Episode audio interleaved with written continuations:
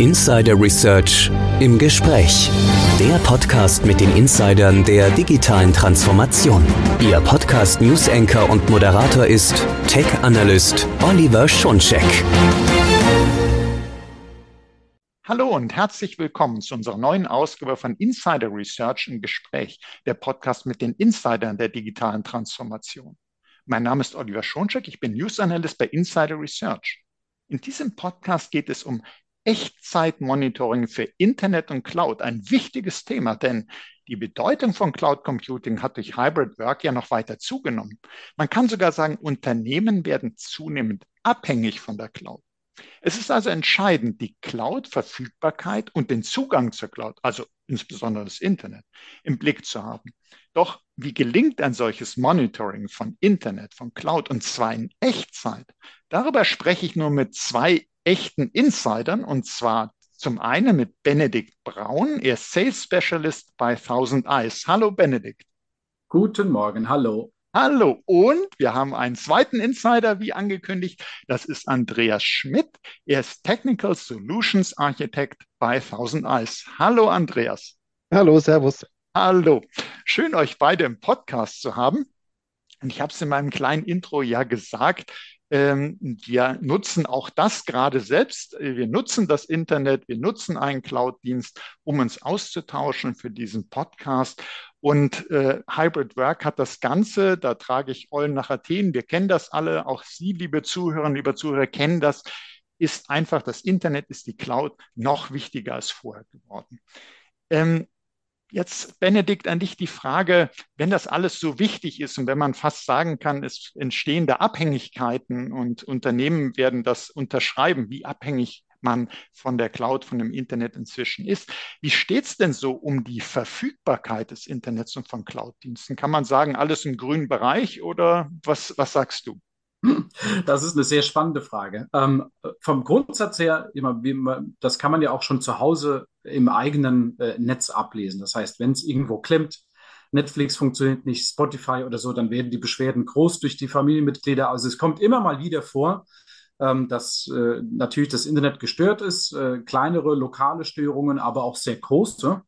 Ähm, von daher kann man schon durchaus sagen, dass also sehr viel los ist im Internet. Das ist, äh, kann man sich ja vorstellen, wie ein, ein wirklich un, unfassbar groß vernetztes äh, ähm, Autobahnnetzwerk. Und da gibt es auch mal Baustellen, da gibt es auch mal Unfälle, ähm, da werden Routen auch mal geändert. Also ähm, es ist, ich war selber überrascht, als ich jetzt, sage ich mal, in dieses Thema tiefer eingestiegen bin, ähm, tatsächlich, wie viel äh, ähm, im Internet los ist und äh, welche Änderungen da vollzogen werden, wie dann, dann letztlich Auswirkungen haben auf uns alle. Also kurzum, ähm, es ist nicht so, dass es einfach da ist, sondern da passiert schon sehr viel und äh, ähm, es gibt auch Ausfälle tatsächlich. Ja, wenn ich mir jetzt also zum einen, Benedikt, hattest du gesagt, ne, also es wird ja privat viel genutzt, Netflix, Spotify, übrigens bei Spotify sind wir auch zu hören, äh, Netflix jetzt nicht, aber also sollte Spotify zur Verfügung stehen, natürlich, sonst kann man auch diesen Podcast nicht hören oder man nutzt eine der anderen Plattformen. Aber äh, Du, du sagst ja, da ist sehr viel los. Man kann sich das wirklich gut vorstellen wie eine Autobahn. Da gibt's Stau, da gibt's äh, Baustellen, da gibt's Unterbrechungen, Umleitungen. Und das hat äh, auf den Verkehrsfluss eben Auswirkungen und umgekehrt natürlich auf diesen Datenfluss, der für uns alle so wichtig ist. Und äh, nun ist natürlich eine Sache, und das ist sehr ärgerlich, wenn man vielleicht für einen Online-Streaming-Dienst was bezahlt hat und man kann jetzt den tollen Film aber nicht gucken, man hat alles vorbereitet, aber klappt nicht. Das ist privat ärgerlich, aber für ein Unternehmen, wenn da so ein Ausfall, eine Störung ist, hat das ja äh, ganz massive Bedeutung und, und, Auswirkungen. Vielleicht Benedikt und Andreas, wenn ihr beiden uns Beispiele aus der jüngeren Vergangenheit geben könnte, wo da Probleme waren und wie sich das ausgewirkt hat, dann hat man auch noch mal ein besseres Gefühl, wie wichtig das ist, dass man weiß, wie verfügbar ist der Cloud-Dienst, wie verfügbar ist das Internet. Was ja. hättet ihr da für Beispiele für uns? Also da hätte ich zweierlei. Eine so aus dem äh, privaten Umfeld, was vielleicht der eine oder andere auch mitbekommen äh, hat, und dann eine etwas mehr mit mehr Business-Relevanz. Und zwar, ähm, das ist wenige Monate her, aber noch kein Jahr. Da gab es einen größeren Facebook-Ausfall und äh, der eine oder andere wird es wissen, äh, Facebook hat WhatsApp gekauft und damit war auch WhatsApp betroffen. Also das das hat natürlich dann Auswirkungen auch bis in die äh, Familien und Jugend und letztlich in jeden Haushalt. Äh, da war nämlich dann mal für einen halben Tag, glaube ich, äh, WhatsApp nicht verfügbar oder die, die Nachrichten wurden nicht übermittelt. Also das ist natürlich ein, eine Auswirkung, die wirklich direkt spürbar ist. Ähm, hat das jetzt Business-Relevanz? Natürlich nicht besonders. Also unterstelle ich jetzt mal, es gibt natürlich auch ein paar WhatsApp-Business-Accounts etc., aber das, da befinden wir uns eher in dem privaten Umfeld. Aber das hatte natürlich was, wo wir gespürt haben, hey, da funktioniert irgendwas nicht. Die Fragen wurden gestellt, bin ich's? Ist es mein Telefon? Ist es mein lokaler Zugang? Warum geht das nicht? Also die Fragen haben dann natürlich dann auch mich äh, erreicht über Festnetz. WhatsApp ging ja nicht. Ja, ähm, da sprich, da gibt es dann äh, andere Technologien, aber ähm, jetzt der, der, äh, der Sprung hin zum Business-Umfeld. Wir hatten im, äh, und das war dieses Jahr, im Januar, einen größeren Ausfall äh, bei Microsoft. Ähm, also den haben wir beobachtet, den hatten nicht wir. Ähm, und äh, wir äh, ähm, äh, haben ja eben schon angesprochen, es gibt verschiedene Kollaborationsplattformen. Eine, die sehr stark genutzt wird, ist Microsoft Teams. Und die, da gab es einen größeren Ausfall im Januar. Und der hatte tatsächlich Auswirkungen. Und da würde ich gern, Andreas, vielleicht kannst du kurz zwei, drei Worte zu dem Microsoft-Ausfall vom Januar sagen. Der war nämlich sehr spannend. Gerne. Und wir hatten es ja wunderschön äh, aufgezeichnet bei uns, weil wir zufällig gerade die Monitoren am Laufen hatten. Ähm, da war es eigentlich schon eine kleine äh, äh, Ursache, weil im Grunde genommen ist halt irgendjemand hingegangen, hat eine kleine Konfiguration gemacht, die war nicht so perfekt, wie sie hätte sein sollen.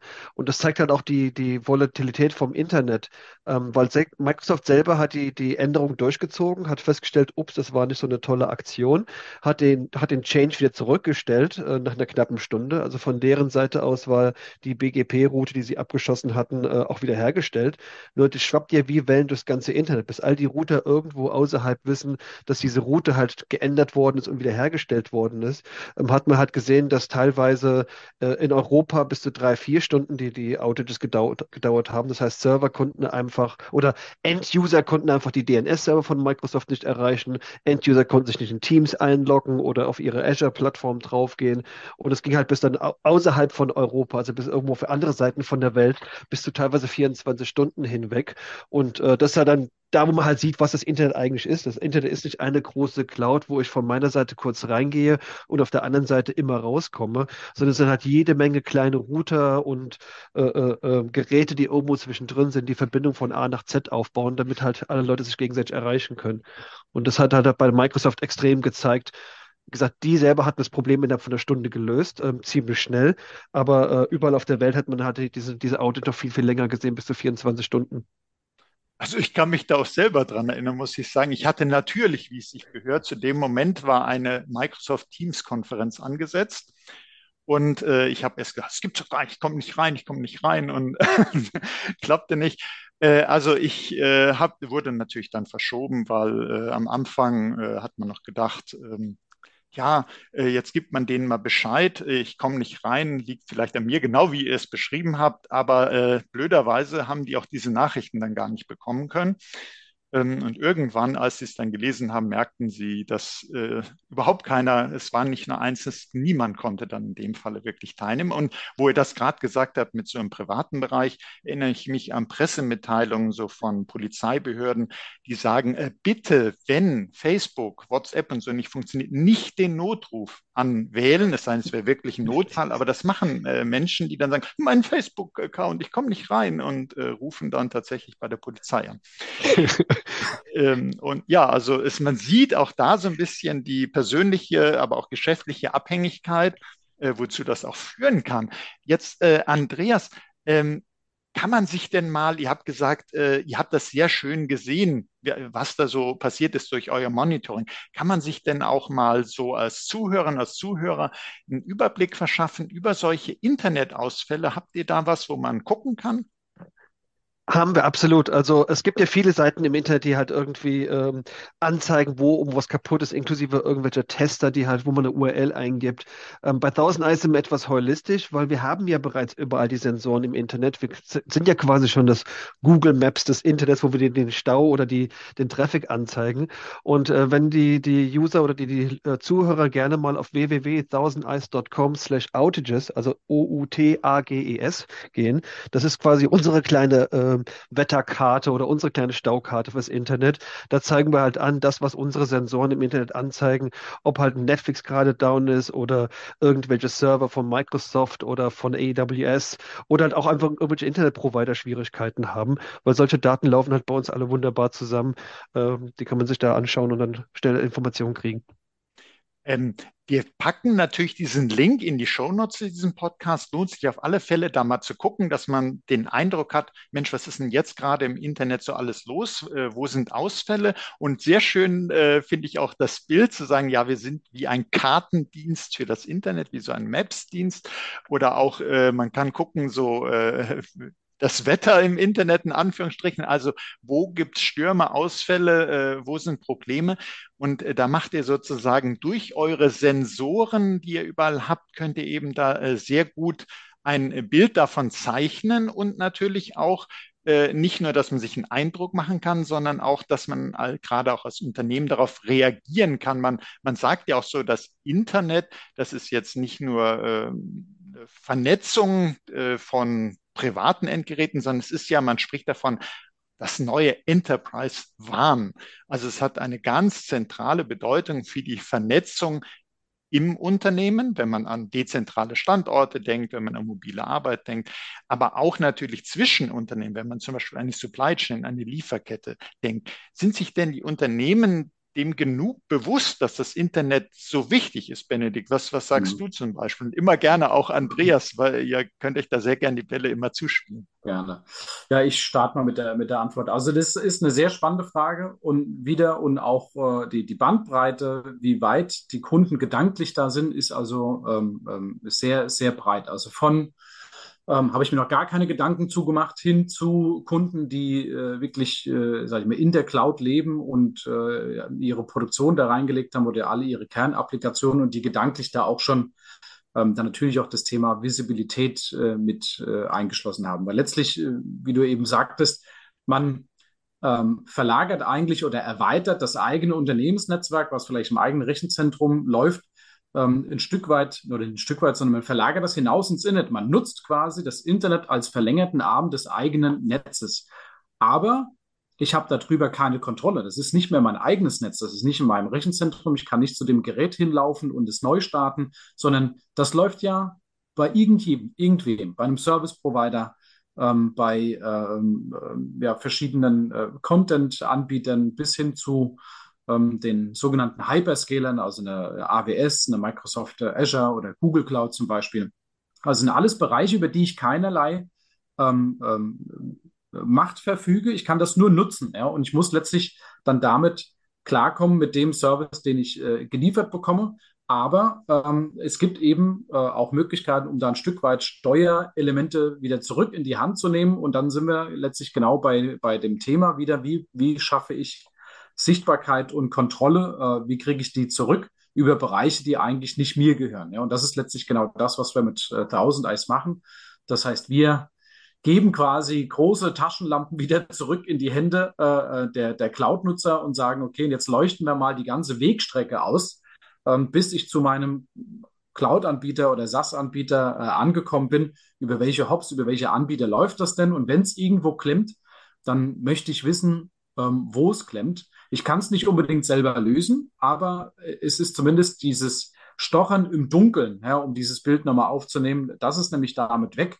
Das heißt, ich muss nicht nachfragen, wo könnte das Problem sein oder ich muss äh, nicht alle meine Anbieter nacheinander abtelefonieren, sondern ich selber kann sehen, wo das Problem liegt und kann dann meinen Anbieter entsprechend aufmerksam machen, ähm, dass er da was ändern soll. So, dieses Bewusstsein, das ist unterschiedlich stark ausgeprägt, ja.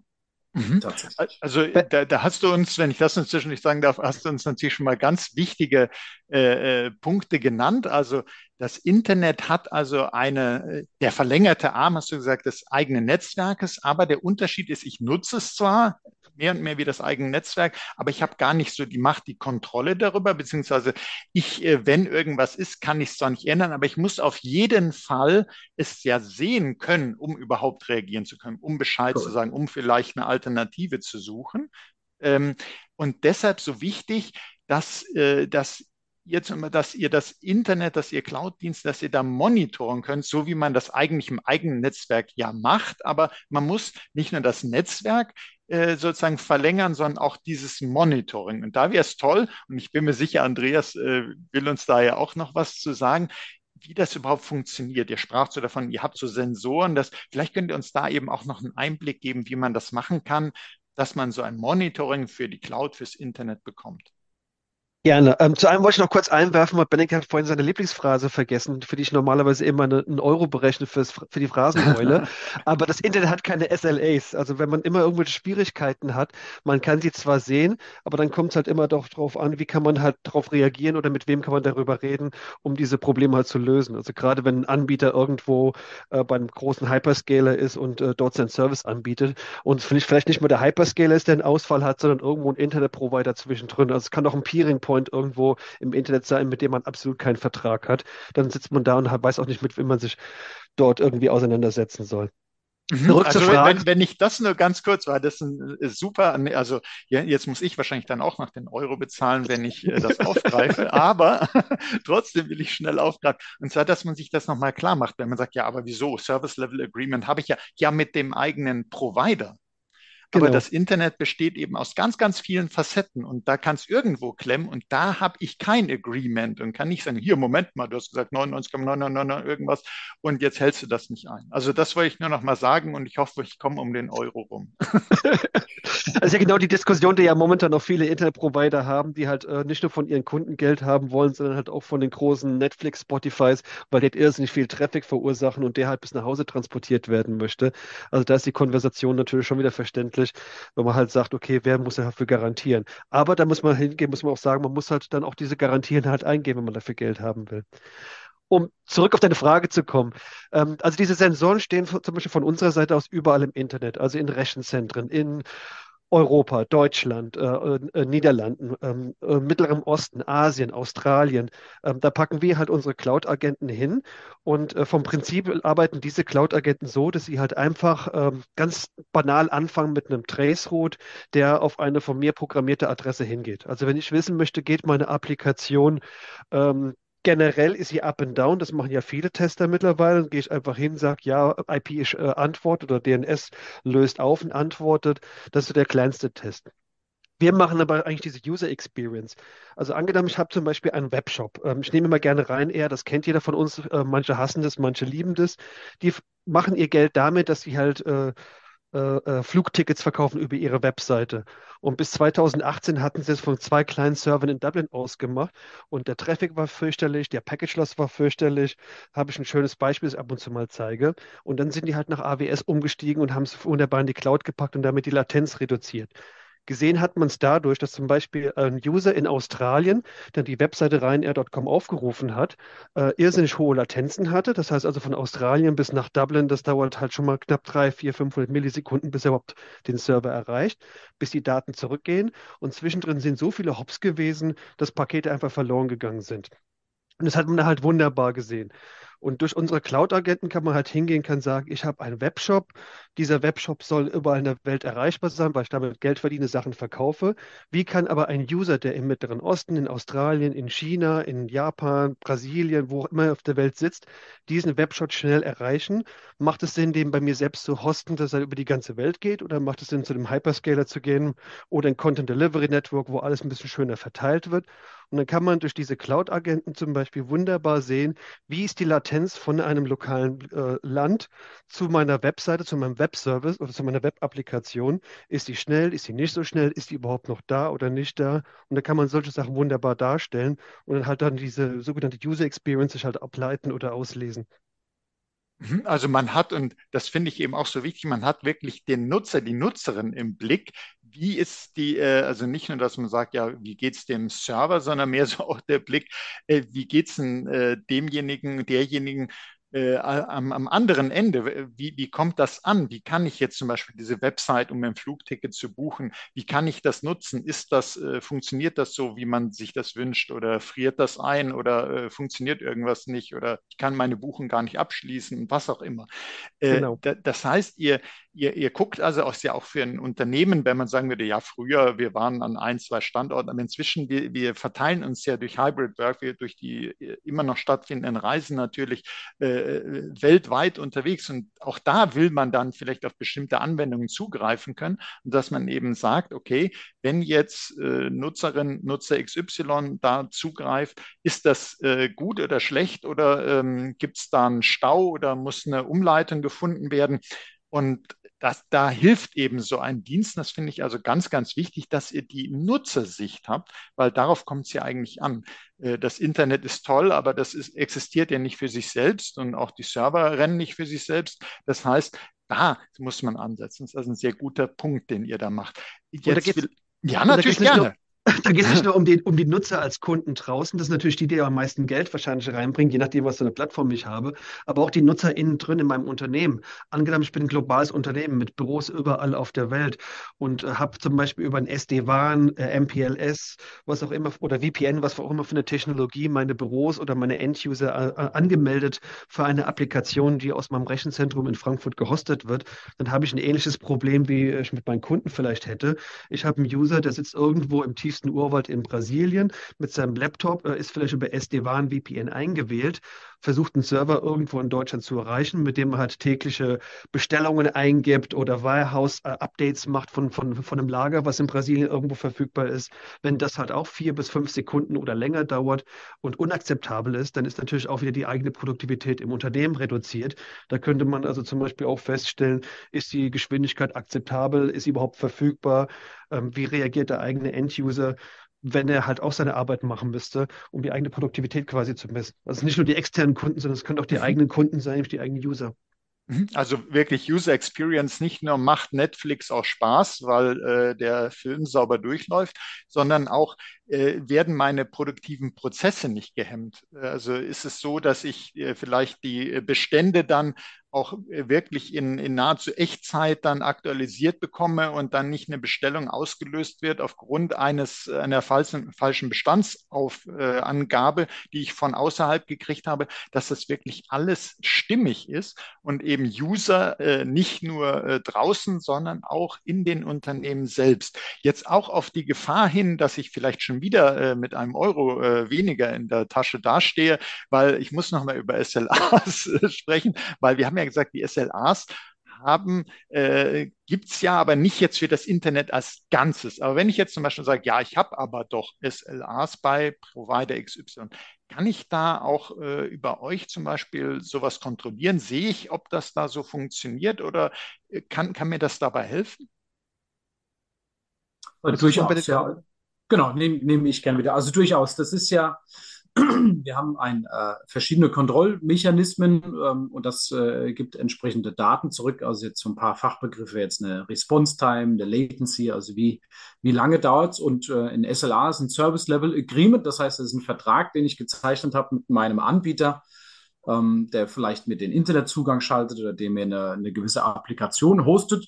Und da sind normalerweise dann auch solche Angaben drin, wie äh, die Response Time darf nicht höher sein wie XYZ. Und mit einem Tool wie Tausender ist, kann ich das entsprechend kontrollieren. Und jetzt wissen wir alle, äh, wie das ist mit Verträgen.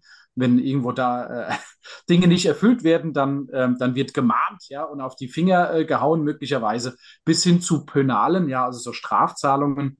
Ähm, also das kann man durchaus als, als äh, Kontrollmechanismus nutzen, um SLAs zu kontrollieren. Ja. Ist also auch eine, eine wichtige Hilfe für Unternehmen, weil es immer schön, wenn ich das irgendwie vereinbart habe. Aber alles, äh, was ich überhaupt nicht so wirklich selbst kontrollieren kann, das bringt mir ja in der Praxis nicht sehr viel äh, wenn ich nicht sagen kann, ja, äh, bist aber so und so lange abgewichen und jetzt tritt sozusagen das in Kraft, dass ich hier eine Entschädigung bekomme. Äh, also das ist auch schon mal sehr wertvoll, auch gerade für Unternehmen. Jetzt frage ich mich gerade, wenn wir so einen Ausfall im, im, haben, wie wir vorhin gesagt haben, wie wir es erlebt haben mit Teams, äh, wenn, wenn andere Dinge im Internet nicht so funktionieren, dann äh, möchte ich natürlich, äh, nachdem ich festgestellt habe, woran es liegt, auch möglichst irgendwie schnell darauf reagieren. Was kann man hm. denn da machen? Wie, wie könnt ihr da vielleicht auch helfen? Wer könnte hm. mir da was zu erzählen? Gerne. Vielleicht starte ich und dann kann ich nochmal ähm, an dich übergeben, Andreas. Also erstmal das, das Kernwort ist reagieren. Und die Frage ist, was ist letztlich der Auslöser? Also ich mal mal ein bisschen schwarz-weiß. Ja? Das heißt, wenn ich einen Webshop betreibe und dann ein, ein Endkunde äh, bei mir anruft, was ja schon allein schon mal eine Hürde ist. Also viele Kunden, das wissen wir selber, wenn wir irgendwo in einem Webshop sind und der reagiert nicht schnell, dann bin ich nach zwei, drei Sekunden bin ich weg und gehe zu einem anderen ohne dass ich den Anbieter anrufe und sage, hier, entschuldigen Sie bitte, ich glaube, Sie haben ein Problem. Das heißt, wenn sich schon mal jemand bei mir meldet und sagt, dass ich ein Problem habe, dann habe ich wahrscheinlich schon eine große Anzahl User schon verloren, ähm, die sich einfach abgewendet haben. Also das wäre quasi der Worst Case, sprich der Endkunde meldet sich bei mir und sagt, du hast ein Problem. Ja, so der, der Best Case in Anführungszeichen wäre, ich habe ein so engmaschig ausgeworfenes Netz an Sensoren. Äh, Andreas hat das äh, super beschrieben, dass sich auch schon leichte ähm, äh, Unebenheiten, äh, äh sage ich mal, erkennen kann, so ein bisschen wie so ein Seismograph. Ja? Also man kann schon erkennen, oh, da geht jetzt so langsam die Response-Time hoch, da könnte was passieren. Und dann kann ich in 1000 Eisen entsprechende eine Alarmierung ähm, anschalten äh, die üblicherweise so aussieht, dass, äh, sage ich mal, nach eins oder zwei oder drei Testzyklen damit ich jetzt so Einzelspitzen so ein bisschen ausnivelliere, äh, dass ich so nach zwei, drei Testzyklen, wenn sich das dann quasi wiederholt und bewahrheitet, dass wir hier eine erhöhte Response-Time haben oder dass sich ein Pfad geändert hat, dann werde ich alarmiert. Ähm, entweder in ein, in ein äh, Ticketing-System oder das geht direkt zu den, äh, ich sag mal, Netzwerk-Admins, die schauen sich das dann an und können darauf reagieren. So, und jetzt ist die Frage, wie können dann so eine Reaktion aussehen? Ähm, und letztlich kann ich anhand von den von Thousandeis, äh, sage ich mal, bereitgestellten Daten erkennen, und zwar innerhalb von wenigen Minuten, ist das Problem bei mir? Sprich, da kann ich selber gucken, ähm, wo sich vielleicht den Switch rebooten, ist hier irgendwo lokal was kaputt. Oder es ist ein Fehler im, im, äh, im Internet und dann kann ich auch erkennen, bei wem. So, und was wir dann anbieten, das ist ein sogenannter, ich nenne es mal ein allgemeingültiger Begriff, wäre ein Snapshot. Bei uns heißt das Share Link. Das heißt, ich kann ein, ein äh, Blitzlicht von den Daten nehmen, ähm, was mir 1000 Eis äh, zur Verfügung stellt und kann das als extern erreichbaren Link zu meinem Service Provider schicken. Ja, ich mache jetzt nur mal ein Beispiel. Deutsche Telekom, Verizon, AT&T. Ja, ähm, das sind jetzt nur, nur Beispiele, ohne dass ich jetzt sagen will, dass da die Auf Ausfälle sich häufen oder nicht aber dann kann ich entsprechend da bei meinem Anbieter, wo ich erkenne, wo ich laut Tausender ist erkenne, da ist ein Problem, kann ich quasi diesen, dieses äh, Datenpaket nehmen, kann das da hinschicken. Und üblicherweise ist mittlerweile Tausender ist schon so bekannt, dass die Annahmestellen bei den Service Providern, die kennen das schon. Die kennen schon 1000 Eisdaten, können das lesen, können das interpretieren, aber damit habe ich äh, eine wichtige Sache geschaffen. Und zwar ich habe Klarheit, Transparenz geschaffen ähm, das heißt, es gibt kein Fingerpointing, wer war es jetzt, sondern da steht schwarz auf weiß. Dort und dort ist der Packet Loss oder der Response Time zu hoch. Ähm, und damit kann ich das dem Anbieter übergeben und äh, ihn äh, nett darauf hinweisen, bitte da möglichst schnell darauf zu reagieren und, ähm, und dann die Änderung abzuwarten. Ja? Das wäre so ein äh, die Beschreibung von, von ganz schlecht bis zu ganz gut. genau, also nicht darauf warten, dass der Endkunde, äh, nicht darauf warten zu müssen, dass sich der Endkunde beschwert oder darauf hinweist, wobei es immer schon mal schön ist, wenn sich ein Kunde äh, überhaupt beschwert, äh, weiß man ja schon mal, der hat Interesse.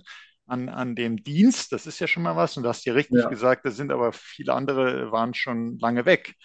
Bevor sich einer beschwert hat. Also und da eher in, in Richtung äh, vorausschauend, also man sieht, da gibt es ein äh, Problem und ich glaube, ihr, ihr geht auch so weit äh, inzwischen, dass ihr äh, so Analysen fahrt, um eben auch schon sehr, sehr früh auf solche Probleme aufmerksam machen zu können. Ja, wir haben sogar eine Glaskugel, aber da lasse ich, Andreas, das ist dein Thema. Die Glaskugel ist ein bisschen relativ, weil da darf man nicht zu viel versprechen, was wir nicht halten können am Ende. Ja. Aber ähm, bei der Glaskugel ist ja im Grunde wieder dieses Predictive. Also Nummer eins, und da kommen wir wieder in die Richtung von der Phraseneule, ähm, ist ja diese Mean Time to Innocence. Also wenn irgendwo was kaputt geht, äh, dann ist ja erstmal die Frage, wer ist, wer ist denn überhaupt schuld oder wo ist das Problem? Ähm, kommen wir wieder zurück zum Mitarbeiter, wenn der halt sein Team zum Beispiel nicht erreichen kann oder sein Zoom oder sein, sein äh, äh WebEx, nehmen wir alle mal mit rein, dann ist ja erstmal der, also aus dem Büro heraus, dann ist ja erstmal der Aufschrei groß, der halt irgendwie sagt, ja, das Netzwerk ist tot. Und dann wird erstmal ein Ticket aufgemacht oder äh, im Chat des, der Support angesprochen. Wenn der Support aber hingehen kann, kann sehr schnell sagen, nö, das Netzwerk ist in Ordnung, weil wir erreichen zum Beispiel das Internet und wir gehen aus dem Internet raus, dann kann das Netzwerkteam erstmal diese äh, Stop Blaming the Internet, äh, Stop Blaming the Internet oder Network äh, weggehen, kann sagen, okay, ähm, das Problem liegt nicht auf unserer Seite, es liegt auf der Provider-Seite. Also damit kann man diese Mean Time to Innocence halt massiv reduzieren.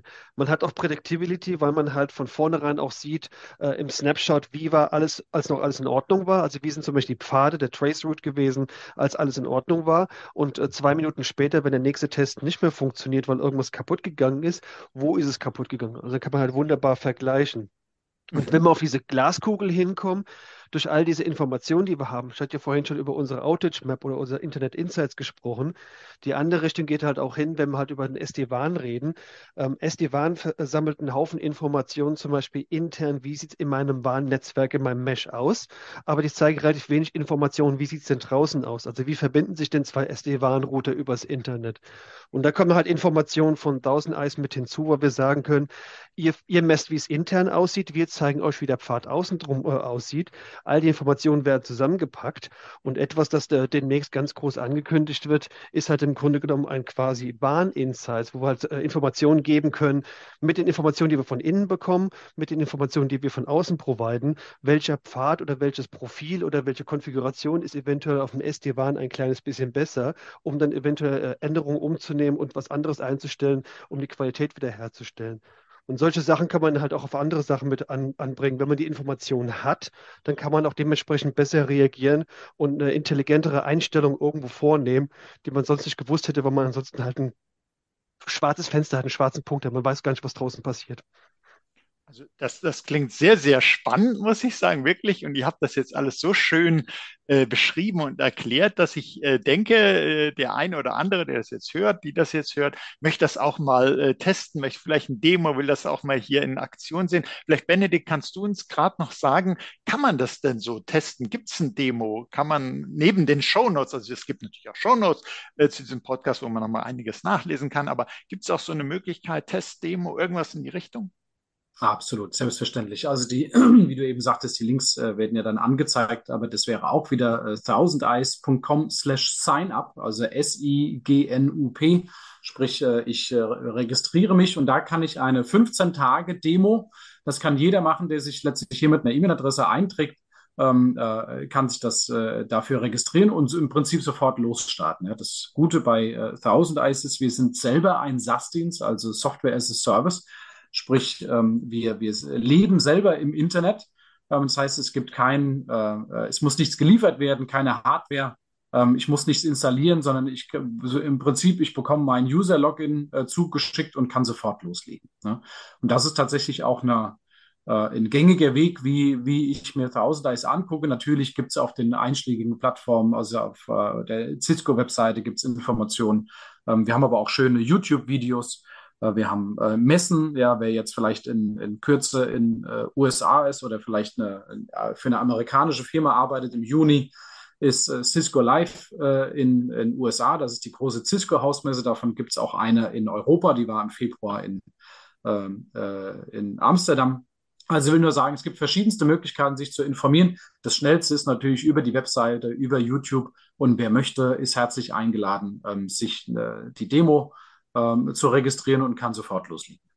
Ja, das ist doch ein super Angebot. Da denke ich, äh, sollte man unbedingt mal reingucken, weil das betrifft uns alle, auch wenn man jetzt diesen Podcast hört, nutzt man ja das Internet, nutzt man Cloud-Dienste und freut sich, dass das alles so funktioniert und damit das auch äh, möglichst immer so ist oder man auf jeden Fall weiß, wo es klemmt, äh, lohnt es sich sicherlich mal, sich das anzugucken. Wie funktionieren denn diese tausend Augen, die tausend Eyes? Und da möchte ich äh, euch beiden, ben Benedikt und Andreas, ganz herzlich danken, dass ihr uns da äh, diese Insights gegeben habt. Und äh, ich muss nachher nochmal nachzählen, wie viel Euro ich jetzt hier für äh, meine SLA-Fragen zu zahlen habe. Aber auf jeden Fall war es das ja nun wert. Und äh, ich danke also auch Ihnen herzlich, liebe Zuhörerinnen, lieber Zuhörer, dass Sie dabei waren, dass Sie sich dafür interessiert haben. Und seien Sie deshalb auch das nächste Mal dabei, wenn es heißt Insider Research im Gespräch, der Podcast mit den Insidern der digitalen Transformation, so wie Benedikt und Andreas uns das hier eben so schön aufzeigen konnten äh, wie kann ich erkennen, wo es im Internet klemmt, was passiert dann, was kann ich tun, wie kann ich mich vorbereiten. Und wenn es Ihnen so gut gefallen hat wie mir, dann teilen Sie doch diese Folge in den sozialen Netzwerken, abonnieren Sie unseren Podcast. Sie finden uns auf allen führenden Podcast-Plattformen. Das war Oliver Schoncheck von Insider Research im Gespräch mit Benedikt Braun und mit Andreas Schmidt von Thousand Eyes. Herzlichen Dank nochmals an euch beide. Sehr gerne. Dankeschön danke fürs Zuhören. Danke auch. Danke. Tschüss.